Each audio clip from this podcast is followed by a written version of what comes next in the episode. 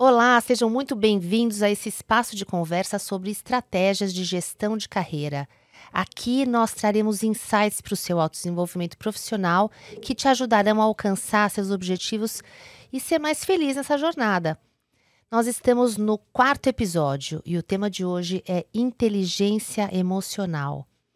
Quando nós fazemos um pre-work de um workshop nosso sobre esse assunto, nós perguntamos para os participantes o que é inteligência emocional e a gente recebe diferentes respostas.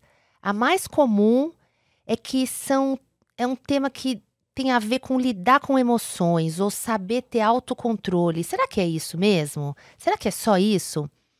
E afinal, dá para a gente se desenvolver e melhorar a nossa inteligência emocional?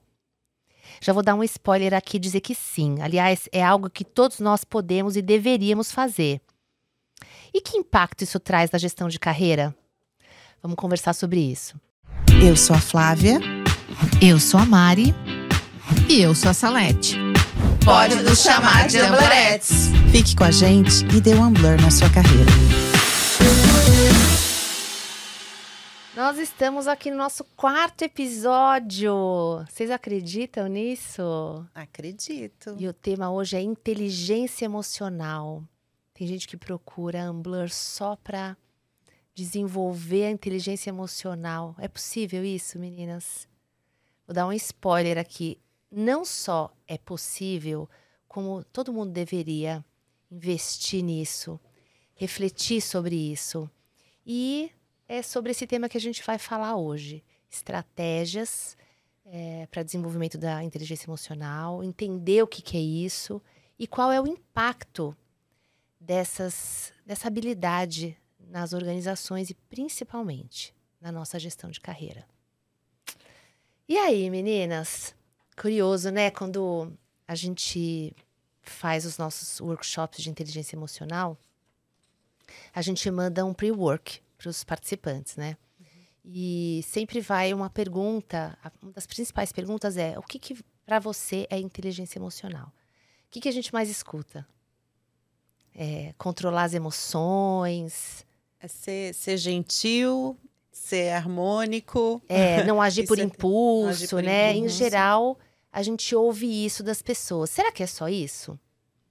O hum, que, que, que, você traz para a gente de definição, Flávia, para inteligência emocional?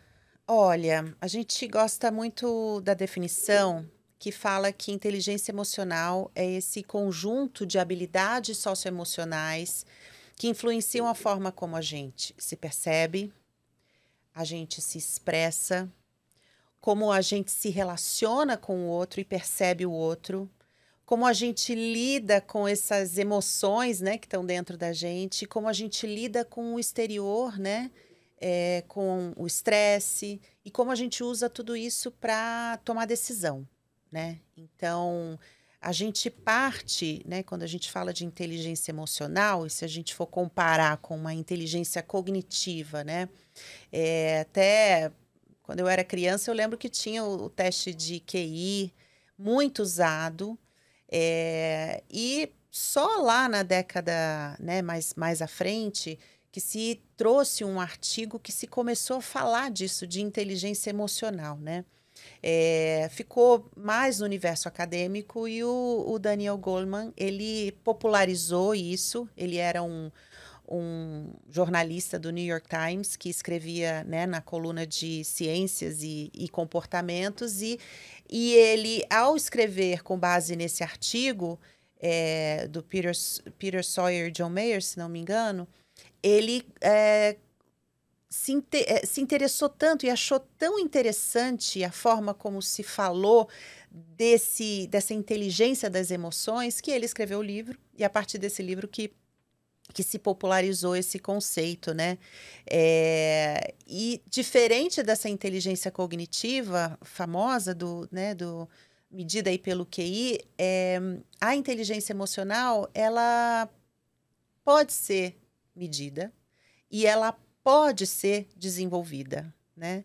E eu acho que esse é o, o, o foco aí do, do trabalho que pode ser feito é, na gestão de carreira, Porque muitas pessoas, às vezes, elas acreditam que, né, nasci assim, sou assim, o meu nível de inteligência emocional é esse. E não é. A gente pode e deve trabalhar as nossas. É, saber lidar com as nossas emoções. E não tem a ver com ser uma pessoa né, que não que não entra em conflito, não tem a ver com é, a gente saber necessariamente controlar as nossas emoções e não se expor. É, existem várias facetas, né, que acho que a gente vai falar aqui ao longo da, é, desse episódio, mas é, a diferença é você saber o momento, saber a forma, de você é, colocar uma situação. Então, não quer dizer que tem, quem tem inteligência emocional é aquela pessoa é, que é a calminha, né? Que é a harmônica. Isso não é, acho que é um, um equívoco. É interessante a gente ver também o que, que não é inteligência emocional, né? Explorando um pouco mais do que a Flávia trouxe sobre inteligência emocional, nós podemos olhar a inteligência emocional sobre vários aspectos, até porque tem várias, uh, várias informações que a gente pode notar na literatura sobre inteligência emocional, oriundas do próprio Goleman e de outros que escrevem sobre o assunto. Mas eu gostaria de trazer, então, o entendimento de inteligência emocional olhando sobre cinco dimensões. É, e essas dimensões, elas compõem o nosso funcionamento e a nossa sensação de bem-estar e felicidade. Que dimensões são essas? Então, as cinco grandes dimensões que nós avaliamos, estudamos e, inclusive, praticamos com os nossos clientes estão relacionadas à autopercepção, à autoexpressão, ao interpessoal, à forma como tomamos decisões, a tomada de decisão e ao gerenciamento do estresse tão presente nas nossas vidas. Então, quando a gente olha para a autopercepção, nós estamos falando do, do nosso sentimento de autoestima, da autorrealização, da consciência, consciência emocional que nós temos. Então, a gente está olhando desse conjunto né, de como nós nos vimos. Então, por isso que a gente fala muito da importância do autoconhecimento. Aí eu vou aproveitar e vou, vou te explorar naquilo que eu sei que as pessoas mais estranham: consciência emocional. O que, que é isso? Então, a consciência emocional e é um aspecto muito importante, inclusive é um aspecto que eu trabalho muito comigo mesma, porque é como nós percebemos o impacto das nossas emoções, das nossas escolhas e decisões em nós mesmos e nos outros. Eu trago um exemplo. É, uma outra, dentro do interpessoal, nós temos ah, os relacionamentos interpessoais. Então, muitas vezes eu, Salete, priorizo muito os relacionamentos, porque é muito importante para mim é, as conexões, tomar café com as pessoas, estar com as pessoas. E, e aí entra uma dificuldade de dizer não. Automaticamente, eu não percebo que muitas vezes a minha consciência emocional sobre o impacto em mim mesma de eu atender as, as necessidades das outras pessoas para manter os relacionamentos, acaba impactando em outras necessidades que eu tenho na minha vida. E aí, o que, que você sente, Salete? Aí eu me sinto frustrada, ah. por quê? Ah. Porque eu acabo atendendo, por exemplo, vamos imaginar que a Mari me, me peça, ah, Salete, podemos conversar às oito da noite, certo? Eu vou dizer, claro, Mari, né? Vamos tomar um café online, vamos ah, um vinho online. Salete nunca nega um nunca, papo, né? Nunca nego um papo. E ao dizer sim para a Mari, eu estou dizendo não para de repente eu ia jantar em casa com meu namorado, ou eu ia relaxar e fazer outra coisa que eu já tinha escolhido. Mas eu acabo abrindo mão. E depois eu fico frustrada porque, puxa vida, por que, que eu fiz isso? Hum. E não outra coisa. Mas a, a questão, a consciência emocional está exatamente em você conseguir dar nome para aquilo que você sente. Quer dizer, o que eu sinto é frustração quando uhum. eu faço isso, né? Exatamente. É você conseguir. É, tangibilizar, tangibilizar e, Nomear. e reconhecer. Reconhecer Exato. aquela emoção é, frente a uma situação qualquer. Né? Exato. Né? Então, por isso que a questão da autopercepção, como uma grande dimensão da, da inteligência emocional, ela é tão importante. E por isso que quando a gente se conhece, a gente faz toda uma jornada de autoconhecimento, isso se torna muito mais claro. Porque essa primeira grande dimensão de autopercepção, ela vai impactar uma segunda grande dimensão, que é a auto-percepção, desculpe, a autoexpressão. Então, a segunda grande dimensão é a autoexpressão, que isso é muito mais do que as pessoas veem de como nós nos expressamos. Por exemplo, como eu me expresso quando eu tenho uma emoção. Né? É muito fácil eu me comunicar, mas quando tem uma emoção envolvida, como que eu comunico algo objetivamente, de maneira clara, com uma emoção envolvida?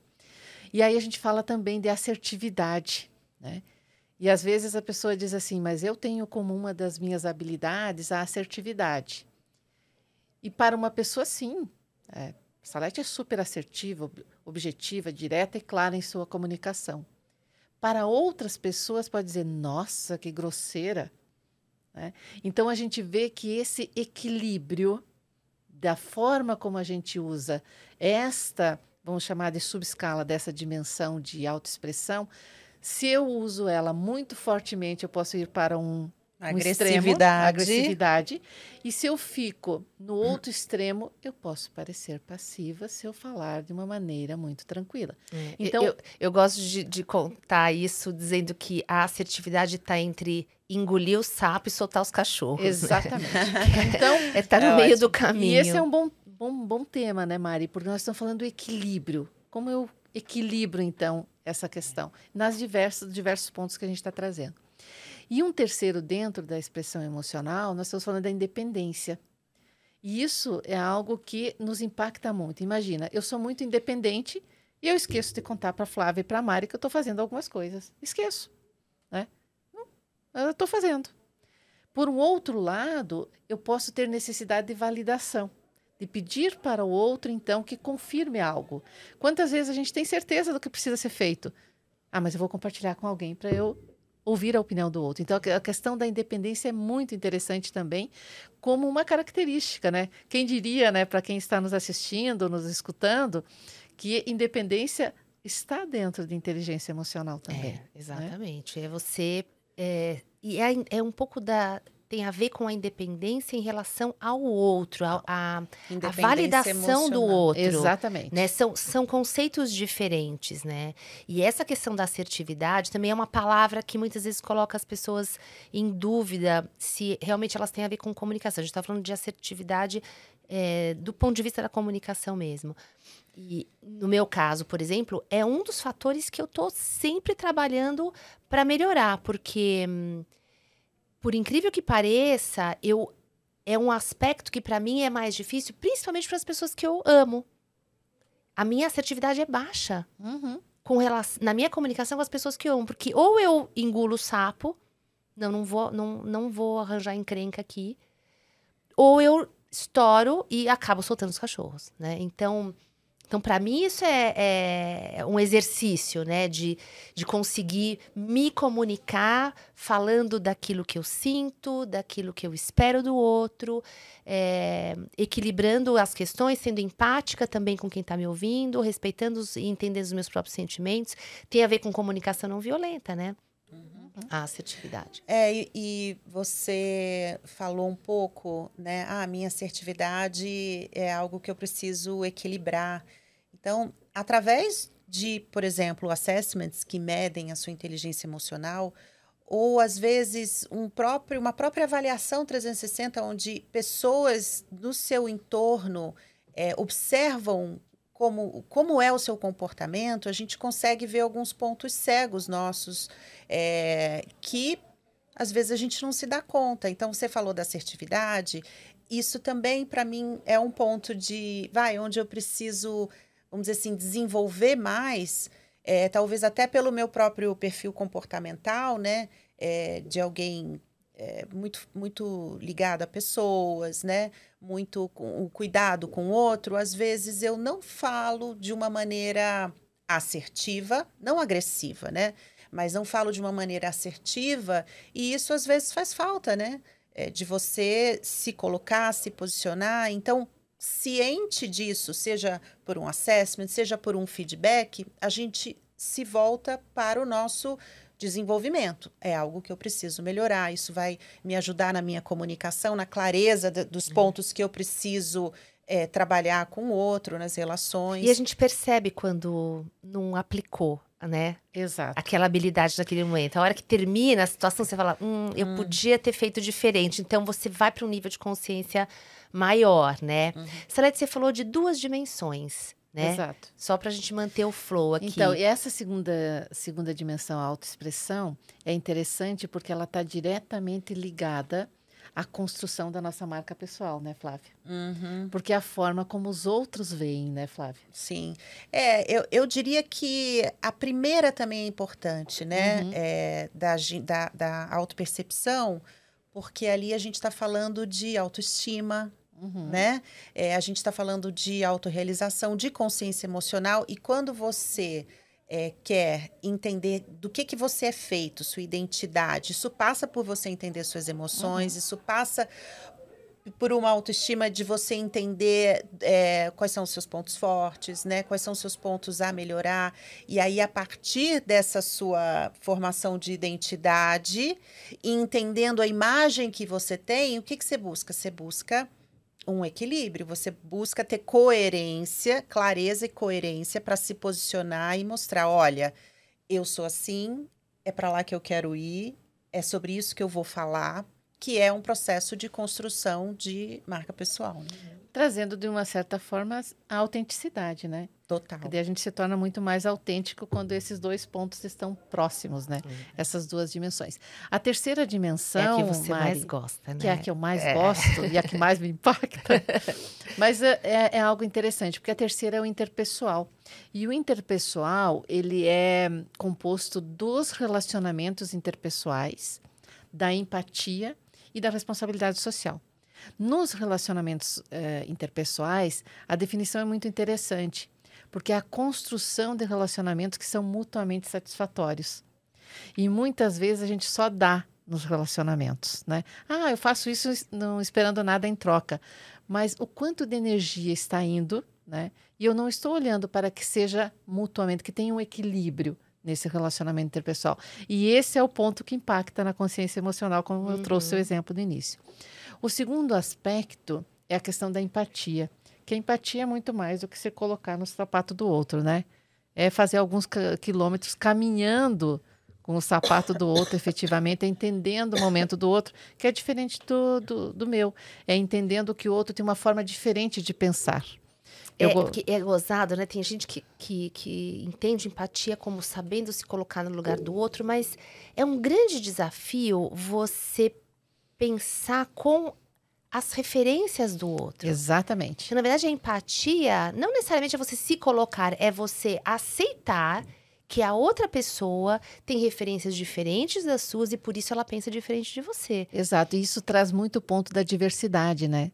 Que eu vejo como uma necessidade muito grande, quando a gente fala de diversidade e inclusão, incluir diferentes ideias e diferentes maneiras de pensar e agir, de acordo, às vezes, até com o perfil compo- comportamental da pessoa, que é diferente. Né? Nós todos somos diferentes.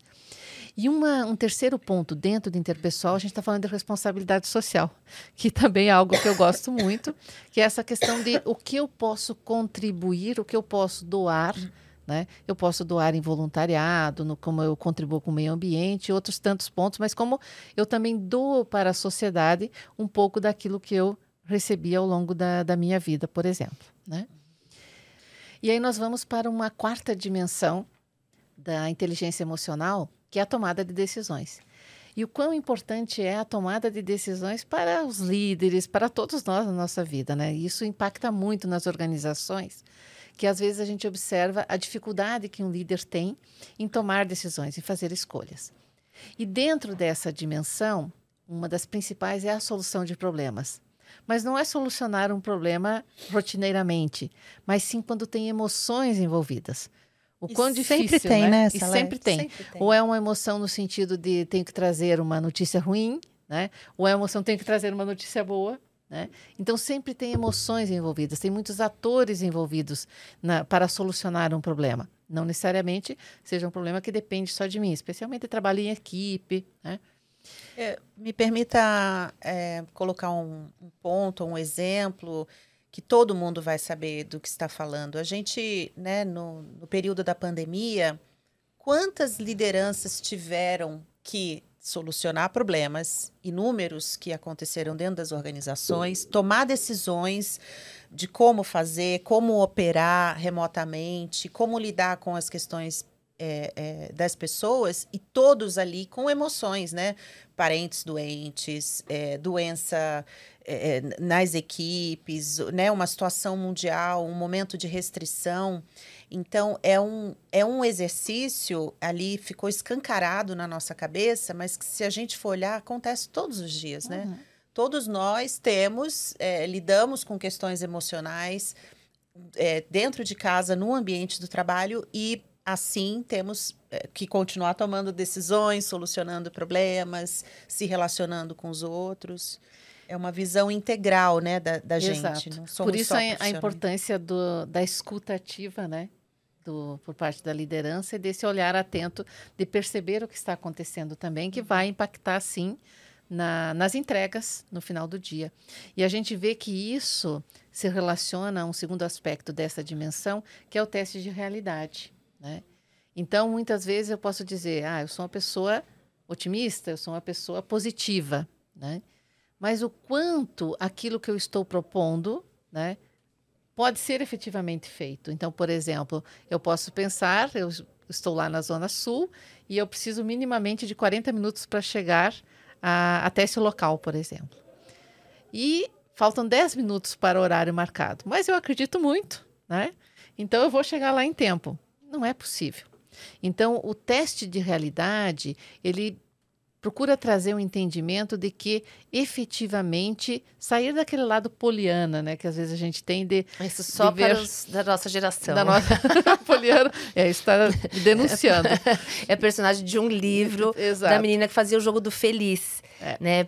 É a síndrome de Poliana. Ela sempre achava que tudo ia dar certo, né? É, o otimismo ao extremo. Ao extremo. Né? A gente usa aquela é. lente sempre de que a gente vê né, o, o, lado bom das coisas, o copo meio cheio. É, né? é, é, é, curioso o nome desse, dessa habilidade, né? Você ter um alto teste de realidade. É você ter a capacidade de olhar para a situação é, com base em dados e fatos. Exato. Você nutrir o seu otimismo baseado em, em, em dados e fatos. Porque hum, o fato de você ser otimista é, não quer dizer que você não tem que considerar os riscos que estão envolvidos. Quer dizer que você vai acreditar que você pode superar ou, ou, mitigar ou se proteger daqueles riscos, que há meios de você superar os obstáculos. É, mas não quer dizer que você vai que você não possa enxergar é, o, o que é real, né? Existem riscos em determinadas situações que são iminentes, não tem como você negar que você pode correr um risco de não dar certo. Exato. Né? Então, bom, tudo bem, podemos correr o risco de não dar certo, mesmo assim, o olhar otimista é qual é o plano B, como é que a gente contorna isso, como é que a gente faz do limão a limonada. Essa é a visão do otimismo integrado a um alto teste de realidade. Né? Exato. Um terceiro ponto dentro ainda de tomada de decisões, nós estamos falando de controle de impulsos, né? Eles dizem assim, puxa, mas é importante controlar os impulsos? Sim e não. Né? Porque vamos olhar de um ponto de vista positivo para o impulso. O impulso nos leva para a ação. Né? O impulso nos, nos leva a nos proteger de uma situação de perigo, ele nos dá essa, esse movimento no sentido de ação. É, então eu posso dizer o seguinte: mas quando eu não controlo nada dos meus impulsos, que tipo de impacto traz na vida da gente? Se eu estou em uma organização, eu posso, não, não controlando meus impulsos, de repente sendo grosseira ou falando muito alto, não interrompendo falando os outros, pensar. falando sem pensar, né? É, na vida pessoal, eu posso ir no shopping comprar um monte de coisa quando eu não poderia, né? Eu posso comer muito. Então a gente vê que ah, quando a gente tem não controla os impulsos, tem esse tipo de impacto. Mas também tem impacto quando eu controlo demais os impulsos. Então, quando eu controlo muito, eu estou lá engolindo sapo. É um freio de mão. É um né? freio de mão. E aí eu posso, então, ter também consequências no que se refere à saúde. Posso ter uma gastrite, porque eu não consigo verbalizar o que eu estou sentindo. Então, o controle de impulsos aqui, de novo, volta para a questão do equilíbrio. Né? Então, nem 8 nem 80, mas dentro de um equilíbrio maior. Então, o impulso sim é positivo. Mas a questão toda é como eu o utilizo, né? Muito bem. E a nossa quinta dimensão, Mari Flávia, de inteligência emocional que a gente estuda muito, está relacionado então ao gerenciamento do estresse. E quem não tem hoje, né, que gerenciar alguma dose de estresse é. na sua vida. Cê que também o estresse é positivo, é, né? Você sabe que eu, eu nunca esqueço, eu fiz yoga um tempo e eu me lembro que a, imagina, era o auge assim do, da vida executiva, estressadíssima. E eu fiquei tão feliz porque a professora falou assim pra gente: olha, o estresse é bom, a gente precisa ter um pouco de estresse na vida, senão a gente fica meio frouxo, a gente fica bobo, né? Um pouquinho de estresse deixa a gente alerta, deixa a musculatura rígida, senão a gente fica com a, com a musculatura emocional mais flácida, né? Uma analogia. Ah, o é... problema é você não sair do estresse, é. é. você viver permanentemente em estado de estresse. Tá. Esse é o grande problema. Então, você poder, tendo formas de aliviar, é, de, de, de, dar descanso para esse músculo, você se mantém saudável, inclusive emocionalmente, né? As emoções, elas têm uma função, né? Uhum. Elas têm uma função é, de nos adaptar a alguma situação, de nos dar alguma mensagem. É como se fosse um, um painel no carro que acende uma luz e você precisa olhar para aquilo, senão mais à frente ou você vai parar sem gasolina, ou seu pneu estava furado e você não percebeu. Então, é, ele tem uma função, a gente precisa olhar para ela e não deixar ela passar. Né? É, e até dentro da forma como cada pessoa tolera o estresse, né? Então a gente vê, puxa, como tem pessoas que têm mais uma habilidade maior de tolerar o estresse e outras me menos, né? E acabam, às vezes, por exemplo, é, tendo burnout, tendo uma série de, de impactos físicos e emocionais. E a gente vê que o uso de meditação, o uso da yoga, como a Mari falou, os exercícios físicos, uma série de, de situações nos ajudam a uhum. tolerar mais o estresse.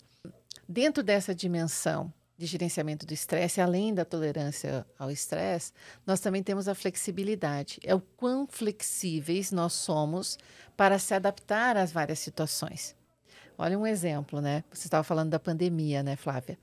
No início da pandemia, todos nós precisamos nos adaptar e ser flexíveis e de uma hora para outra mover de, de, escritórios, de trabalho de jornada, de todo dia ir para o escritório e ficar dentro de casa. Então, exigiu de nós uma alta dose de adaptabilidade e flexibilidade para conciliar tudo o que estava acontecendo naquele momento. Eu, eu tive estresse, imagino a, cada um ah, teve um estresse, é. quem não teve diferente. Então aqui a gente está olhando. E agora, quando no pós-pandemia você está retornando, é um novo estresse. Porque você já se adaptou. É uma nova, é uma nova adaptação. É uma nova adaptação é. necessária. Então, o quão e, e flexibilidade é outra coisa que é, o equilíbrio é importante, porque flexibilidade demais cai naquela questão de você não saber colocar as suas necessidades também. É você também abrir mão de tudo que é importante para você em prol do outro. Então é importante ser flexível, sim, é, de forma consciente, de forma que você beneficie a todos, inclusive a você. Claro. Né? E aqui está muito relacionado à nossa habilidade de dizer não, né? Uhum. Dizer não também é importante porque às vezes eu preciso dizer não para o outro para dizer sim para mim. É, e né? às vezes parece que é um problema maior do que a gente imagina, né? Exato. E tudo bem, a pessoa do outro lado é, ela é flexível o suficiente é. para se adaptar ao nosso não. E né? os prazos são muito mais flexíveis é. do que a gente imagina. Às vezes a gente precisa realmente perguntar qual é o prazo que a gente precisa fazer uma entrega, por é. exemplo. Agora, falando, falando de prazo, falando de entrega, é, você já tendo passado pelas cinco dimensões da inteligência emocional, né, dentro da teoria que a gente gosta de estudar, Pensando dentro das organizações, nas posições de liderança que influenciam tanto é, o clima organizacional, a vida e o desempenho das pessoas, o que, que vocês consideram como é, habilidades mais importantes para um líder prestar atenção e se desenvolver? Olha, o, liderança é, tem muito a ver com o exemplo, né? Tem muito a ver com, com o que, como você se apresenta e como você inspira os outros. Então, quando a gente fala de liderança autêntica, de liderança empática, né? É, que a, a, empatia, como você falou, traz a, a inclusão, né?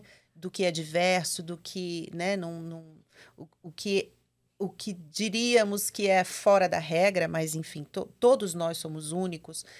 Essa liderança autêntica e empática é, precisa dessas essas habilidades socioemocionais para ela se apresentar, para ela se conectar com o outro, né? para ela engajar um time, para ela é, é, mostrar um, né, uma visão em conjunto e todos remarem nessa mesma direção.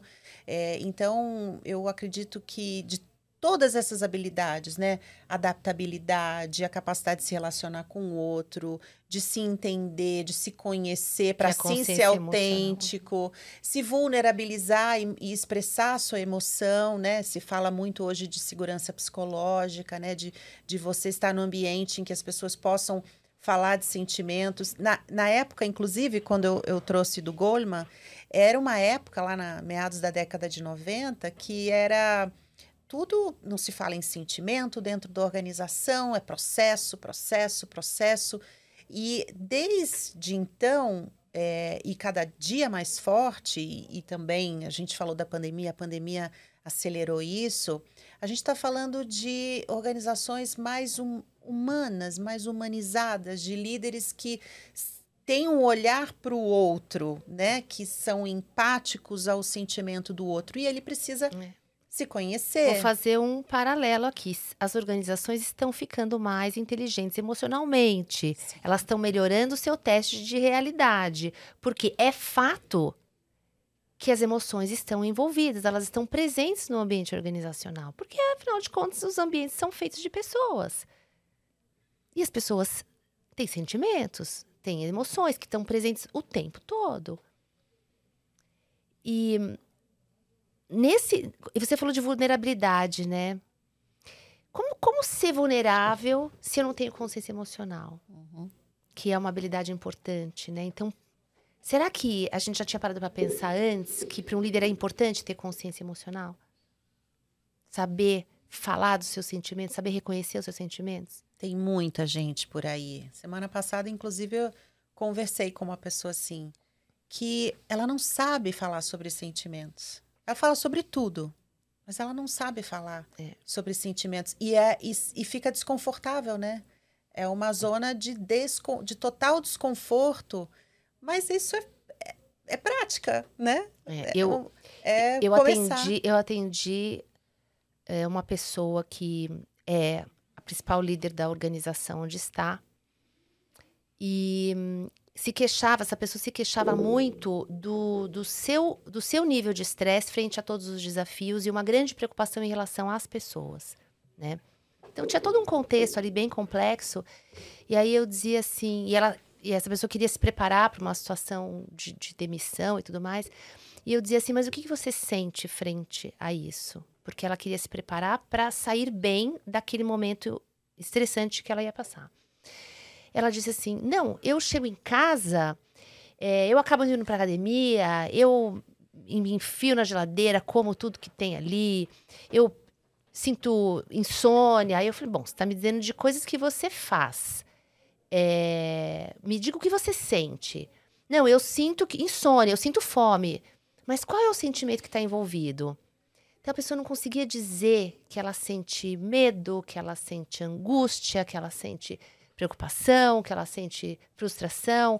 E como que ela consegue, né? Se comunicar, se vulnerabilizar, se empatizar, é, identificar o sentimento do outro, se ela não exercita a autoobservação, né? E, e para melhorar a sua consciência emocional é uma coisa muito sutil, mas faz muita diferença na relação do líder com o seu, com o seu time, num, numa situação de estresse que você precisa engajar, que você precisa envolver, que você precisa desenvolver aquelas pessoas. Diga, sabe? Que nós observamos muito é, os efeitos né, da baixa inteligência emocional, né? E a gente observa, por exemplo, numa reunião de liderança, é, a baixa inteligência emocional manifesta de que forma, né? Às vezes o líder que tem uma necessidade enorme de dar a opinião o tempo todo. Então ele não escuta os demais. é, a gente observa muito também, às vezes, aquele líder que tem necessidade de compartilhar com todos aquela decisão, porque ele tem dificuldade em dizer não para as pessoas ou impactar as pessoas. Né? A gente observa muitas questões relacionadas à, à liderança, por exemplo, aquele líder que a gente diz assim, é atrator, né? Então, que quem olha assim, meu Deus, né, mas está sendo muito diretivo, muito agressivo, e para ele está sendo assertivo. Então, a gente vê vários formatos. E quando você traz, Mária, a importância que tem da, da autoobservação, é no sentido de olhar, escutar e muitas vezes exercitar o silêncio dentro de, de uma organização para poder realmente se reconectar e observar o que está acontecendo no entorno e então sim se posicionar. Então, as pessoas que têm uma, um perfil comportamental mais observador têm uma grande escuta. E isso é muito favorável. Às vezes a pessoa diz assim, mas eu sou introspectiva, eu falo pouco. Mas às vezes fala exatamente o que era importante ser falado naquela reunião em um único momento. Então, acho que essa questão de a gente se conhecer mais nos ajuda muito, inclusive, a ampliar o nosso consciente de inteligência emocional. Não, e, é, e é curioso como muitas vezes a gente se pega criticando determinados comportamentos, ou ouvindo críticas em relação a, a determinados comportamentos, e como é que a gente se livra desse, desse hábito, né? É natural, a gente, o julgamento, ele é uma... É algo que a gente pratica naturalmente até para se proteger. Mas como é que a gente limita isso, né? Eu, eu, uma coisa que eu faço que me ajuda é parar para pensar, poxa, é, é, um comportamento que me incomoda de alguma forma e eu vejo que gera um impacto é, negativo para o ambiente. Qual será a necessidade que está por trás desse comportamento? Que será que essa pessoa sente necessidade para agir dessa forma? E, e é, é, interessante como o, o teu nível crítico baixa, né? Porque você é a hora que você consegue se colocar no, lago, é, no lugar de alguém e dizer, poxa, eu também tenho as minhas necessidades. E muitas vezes isso está refletido no meu comportamento e eu não percebo. É, então, para o líder, isso é muito valioso. Né? Ele se concentrar naquilo que é a necessidade de cada, um, de cada pessoa do seu time, de seus pares, não importa, para que ele possa, assim, de alguma maneira, contribuir e dar abrir canal para que as coisas é, evoluam e melhorem, né? O sentimento, Agora, né, é uma, é uma expressão de uma necessidade atendida ou de uma necessidade não atendida. E, e, pensando na, na vida do empreendedor, a gente que já passou pelos, pelos dois lados, né? Já, já vivemos em posições de liderança dentro de, de organizações pivotamos nossas carreiras para empreender. É, o que, que vocês destacam aí como principais habilidades socioemocionais para quem quer empreender, para quem fez o que a gente está fazendo agora? Pergunta difícil, né? Ai, são várias, né?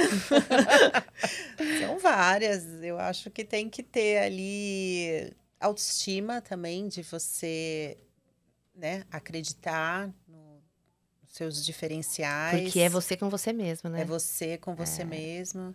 É, eu acho a, a, questão das relações é porque você a importância né das relações isso acho que vale para quem empreende ou não né mas dessa dessa troca com, com o outro e eu acho que é muito importante o gerenciamento de estresse é, flexibilidade. São né? tantas. E relações interpessoais também é algo importante para quem começa do zero um negócio, né? Sim. Você ter é, mais do que criar boas relações é você saber nutrir isso ao longo do tempo. Isso é um alerta para quem está na vida executiva, é, tão concentrado no seu cargo, na sua posição, esquecendo da sua gestão de carreira. Na gestão de carreira, cuidar das relações interpessoais é fundamental. Total. Porque os empregos acabam, mas a carreira não necessariamente não. É verdade. Então lembre-se, se vai ser sempre nosso mantra. A sua carreira é o seu negócio. E o seu empregador é o seu principal e único cliente nesse momento. Então, a gente desenvolver essa capacidade de criar e nutrir boas relações pode ser o patrimônio que vai dar o start para um negócio no futuro, né? A gente começou o nosso negócio com relações e começou a, a o, o, início da empresa foi através de relações, relações. o nosso networking profissional e, e isso funciona para vários tipos Exatamente. de negócio. Porque quando a gente fala de construção de relações, é muito mais do que o networking, né? Eu uso até a expressão de netweaving, porque é construir relações desinteressadas. Como a Mari disse, ah, hoje você tem uma posição executiva, você está super bem, mas você não está se ocupando em nutrir as suas relações desinteressadamente. Então, aqui é um, é um componente, sim, da inteligência emocional muito importante, porque essa construção de relações mutuamente satisfatórias, como a gente falou lá atrás, ele é fundamental quando eu vou buscar ajuda. Porque nenhum de nós gosta que a pessoa faz cinco anos que não me dá oi, pergunta como eu estou. Do nada ela aparece e diz assim: ai, eu fui demitido, você pode me ajudar se souber de alguma coisa. Hã? Né? Então, eu acho que aqui a gente tem muito gosto em ajudar, mas quem também nutre as relações. Se desinteressadamente vai entrar em contato e perguntar: E aí, Flávia, como você está? Só isso. Né? E manter isso. Eu adoro tomar café, né? Então, é um caso à parte. Não, e essa coisa de quem, sabe, cada um está dentro de um mercado, está dentro de, uma, de um negócio que tem, tem tantos fóruns aí de relacionamento com pessoas do mercado, com pessoas é, relacionadas a aquela atividade. Quer dizer, você saiu um pouco do, daquele ambiente fechado. É, é aquela expressão, né? Ter um olho no, no, no peixe, peixe outro e outro no gato. Quer dizer, você poder também olhar para fora, olhar para o que está acontecendo fora da tua organização e fora do, do, do teu negócio, uhum. né? Porque senão você acaba ficando no modelo viciado, com uma visão viciada. E o uso da inteligência emocional, da, dessas habilidades, dessas atribuições, colaboram para você fazer isso de uma maneira mais leve, mais consciente, porque as pessoas se cobram. A gente acaba se cobrando prioritariamente cumprir com aquilo que é cobrado de nós. Mas e o que é mais importante? E essa e a visão de longo prazo? E os nossos valores? Tudo isso está sendo observado, está sendo é, colocado também em jogo ou não? E isso é interessante, né, Mari? Porque para quem está nos assistindo, nos escutando, pensa, ah, para as amblaretes é fácil, né? Porque elas adoram sair por aí, conversar com as pessoas, se conectar, impactar pessoas. É o que a gente gosta de fazer. Então, para elas é fácil. E para mim, que tenho, que não gosto de fazer isso, aliás, eu detesto. E tomar café é perda de tempo. Encontrar não convidar pessoas, alguém para almoçar, então. Então, nem pensar é nem perda pensar. de tempo também. Então, qual é o ponto que é importante a gente ter presente? É, para pessoas como nós, que de repente somos mais extrovertidas, que temos como valor as conexões e as relações, que é mais fácil, nós vamos nos conectar com muitas pessoas. E com naturalidade. E né? com naturalidade. Agora, para você que de repente está no, nos, nos escutando ou nos assistindo e tem dificuldade, você vai se conectar com um número menor de pessoas. Você diz assim: eu vou conversar com uma pessoa por mês eu vou me reconectar com uma pessoa que eu admiro, que eu gosto muito e faz tempo que eu não falo com ela. Mas o que, que eu vou dizer para ela então? Como eu vou me conectar? Começa perguntando como você está. É. Isso ajuda, interessado, né? interessado Mas pelo é outro. de forma autêntica, de forma que não autêntica, é, é, não é né? uma Mas uma Salete, receita. é incrível. Você sabe que eu, uhum. já me perguntaram isso, assim, a gente eu, eu, eu já despendi algumas vezes uma sessão inteira contribuindo, né, é, apoiando clientes a montarem estratégias de se reconectar com pessoas, porque é, elas foram se distanciando de tal maneira que elas já não sabiam mais voltar. Exato. E começaram a perceber que uma hora isso ia, essa necessidade ia, ia chegar. Então, mas como é que eu faço? Mas, poxa, eu não tenho esse jeito, essa coisa de chamar para almoçar. Poxa, vamos, vamos pensar num, num, numa estratégia, num plano de ação. Vamos, vamos imaginar é, que situações que você pode é, despertar. Poxa, você tem lido que a pessoa, é, os conteúdos que essa pessoa cria, você tem buscado informações sobre ela, é, você tem se interessado pelo negócio que ela atua, e aí começa a surgir é, possibilidades. possibilidades. Né? Uhum. E isso é um tema que nós gostamos muito, e com certeza vai ser um tema que nós vamos apro aprofundar em um episódio mais adiante, né, Flávia e Mari? Porque é um tema que a gente adora, é. networking, construção de relacionamentos. Aliás, de inteligência Exatamente. emocional dá para fazer um episódio por uma por cada uma das 15 habilidades socioemocionais. Exatamente. a Salete falou das, das cinco dimensões. Em cada uma das cinco dimensões existem três habilidades. É, então, são um total de 15. E por que a gente está falando isso? Porque o que a gente observa no, no, no principal assessment de inteligência emocional que a gente usa é, e que correlaciona é, cada uma delas entre si, né? Então é importante que a gente tenha presente que, primeiro, inteligência emocional não só pode, como deve ser desenvolvida. Segundo, existem é, testes que são baseados em dados que ajudam a gente a medir o quão desenvolvidos ou não cada uma dessas habilidades estão. É, terceiro, dá para a gente desenvolver habilidade sem fazer um assessment? Dá. Uhum. Dá. Só pelo fato da gente tomar consciência, eu tenho certeza que quem está ouvindo a gente, só de pensar nisso que a gente já que a gente falou, pode começar a pensar em formas diferentes de agir, de se comportar, para desenvolver, para praticar alguma habilidade dessas é, que está aí, esquecida, né, no, no, no dia a dia. Consciência é o nome do jogo aqui. Exatamente. E aí, para a gente encerrar esse episódio, que dica vocês deixam sobre desenvolver inteligência emocional? O que, que vocês fazem? Eu acho que tem a ver com autoobservação, né? É, o exercício a gente teve um, uma mosca aqui no primeiro episódio e eu vou contar para vocês Ela que voltou. essa mosca voltou. Imaginem que vocês são uma mosca que estão no alto se observando, né? Como se vocês saíssem do corpo e se observassem. Eu acho que esse exercício que às vezes a gente faz através do outro, né? E o feedback é importante para isso, mas fazer com nós mesmos, né? Como, como se fôssemos a famosa mosca aqui do, do nosso podcast que está se observando, está percebendo e ajudando a trazer consciência é, essas habilidades socioemocionais que influenciam a gente no dia a dia, que influenciam é, a forma como a gente se expressa, se percebe, se relaciona. Então, eu, eu diria assim: é, sejam moscas. eu já diria que eu aprendi muito sobre mim mesma quando eu fiz esse assessment de inteligência emocional. E, e aprofundo sempre esse estudo, esse conhecimento também na, no trabalho com os clientes, no dia a dia. E, e eu trago presente para mim que esse desenvolvimento, essa ampliação de consciência, para mim, é um dos maiores desafios, né? Porque eu vejo claramente o quanto, às vezes, a minha baixa consciência emocional me impacta no dia a dia. Então, é algo que eu fico vigilante sempre, no sentido de, opa, eu estou exagerando nesse ponto, né? Porque a gente está falando sempre de equilíbrio.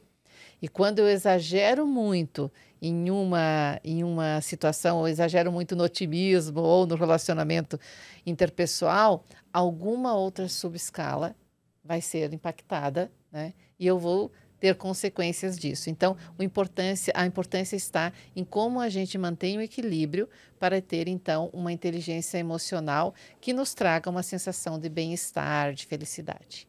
Nós vamos falar sobre isso sim. Eu vou deixar uma dica aqui também do que eu gosto de praticar. É, tem a ver com a gente aceitar que a gente precisa mudar alguns comportamentos, né?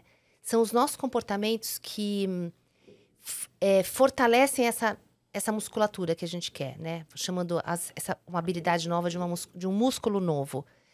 Então, a gente precisa praticar alguns comportamentos novos para que essas habilidades se desenvolvam. Então, no meu caso, quando eu percebo que a situação, que eu estou numa situação é, que me contraria e eu, e eu noto que eu vou precisar ser assertiva para conseguir colocar claramente aquilo que eu quero, aquilo que eu sinto que faz sentido para mim, na, na hora eu falo, não, é agora eu preciso, eu não posso não dizer nada e eu não posso é, não cuidar das palavras para fazer um contraponto ao que eu estou ouvindo. Então eu ligo o modo é, atenção, né? E fico elaborando. E a gente vai praticando. Você pratica, pratica. É uma mudança de comportamento. As mudanças, elas muitas vezes doem, Dói. né? Mas ela é como aquele treino. Mudou o treino na academia, no dia seguinte você tá dolorido. É a mesma coisa, mas a a partir do, do- do desenvolvimento disso, você começa a se comportar de uma maneira... usando melhor as suas emoções, né? E Salete, você falou de felicidade. Só pra gente encerrar, é a grande boa notícia e eu acho que o melhor aprendizado que a gente teve sobre inteligência emocional é que a composição de algumas habilidades elas trazem um indicador de bem-estar e felicidade. Né? Curiosamente, é, ou não, né, é, não para nosso espanto, o otimismo é uma delas, as relações interpessoais, a, Autoestima. a autoestima e a autorrealização. Que a gente nem falou muito aprofundadamente disso, mas é a nossa capacidade de criar as nossas próprias motivações, as nossas próprias metas, a- aquilo que eh, nos move. Então, quando a gente tem essas, essas quatro habilidades bem desenvolvidas, naturalmente eh, a gente vive num estado de bem-estar. E a gente se sente mais feliz na maioria eh, do tempo. Como va- é, então, a, a dica é começar por essas, né? Começar por É. essas, porque elas ajudam. São a base, né? A E a gente se sente feliz, é a base de tudo. É a base que motiva a gente até a fazer as mudanças que a gente decide para ser ainda mais feliz. Então, para você que ficou com a gente até o final, primeiro, nosso muito obrigado. E fiquem com a gente nas redes sociais, Instagram, LinkedIn, deixem suas dúvidas, seus comentários e sugestões. Podem mandar temas aí que a gente vai levar em consideração tudo, todas as sugestões que a gente receber. Até a próxima. Até a próxima. É.